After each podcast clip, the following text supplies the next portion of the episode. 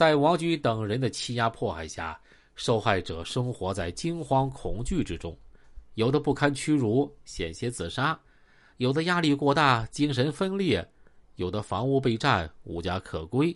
有的他乡躲债，有家难回；有的丢了工作，流落街头。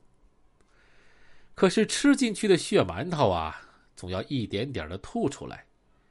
在本案中。已经核实的受害者达八十三人，这八十三人几乎是民警一个一个刨出来的。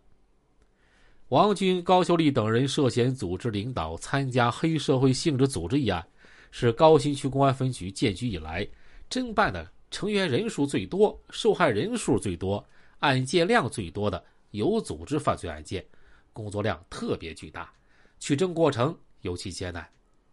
遭受迫害的受害人。恐惧心理较强，不敢主动报警，不敢维权，不愿配合公安机关调查取证。专案组要找的受害人，绝大多数都是在被犯罪分子实施犯罪之后，多次更换联系方式，隐姓埋名，这给查询工作带来了很大的困难。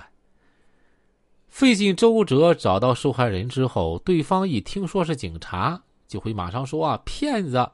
质疑警察的身份。在苦口婆心的解释、证明、做思想工作之后，受害人才会相信真的是警察在办案。许多受害者被王军等人恐吓、威胁，甚至逼债之后，有家不敢回，甚至房屋过户啊也不敢说一声。受害人张某被逼无奈才向警方报案，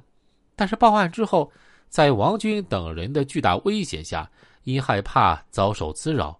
他到公安机关呀进行了虚假陈述，谎称没被非法拘禁，致使警方撤案。更有甚者，受害人在被逼还债的时候，如果不接受加入公司的拉拢，就会遭受殴打、恐吓、限制人身自由等暴力。最终有五人以同意加入该团伙并发展业务作为还债条件，才被解除拘禁。在这种情况下，专案组没有气馁，没有焦躁，用对待亲属一样的态度去对待被害人，最终成功的找到了八十三名被害人，并用了将近一个月的时间对受害者进行询问，制作询问笔录，为案件侦破打下了坚实的基础。一线侦查员在前方冲刺，检方法院及时跟进，让这起涉黑大案。快办快结，所有人都有一个信念：尽快斩断伸向人民群众的套路贷黑手。该案的嫌犯自知罪孽深重，多名嫌犯在警察抓捕时负隅顽抗。警察抓捕该团伙骨干成员周某过程中，周某在已经被控制的情况下，趁民警不备，用头将扫黑大队大队长孙雪峰的鼻梁骨撞折。孙雪峰没有顾及伤痛，简单处理之后，出色的完成了对周某的审讯工作。正是因为有一线侦查员这种舍生取义的拼搏精神，才有了案件的成功侦破。一百五十多起案件，八十三名受害人，十余项罪名，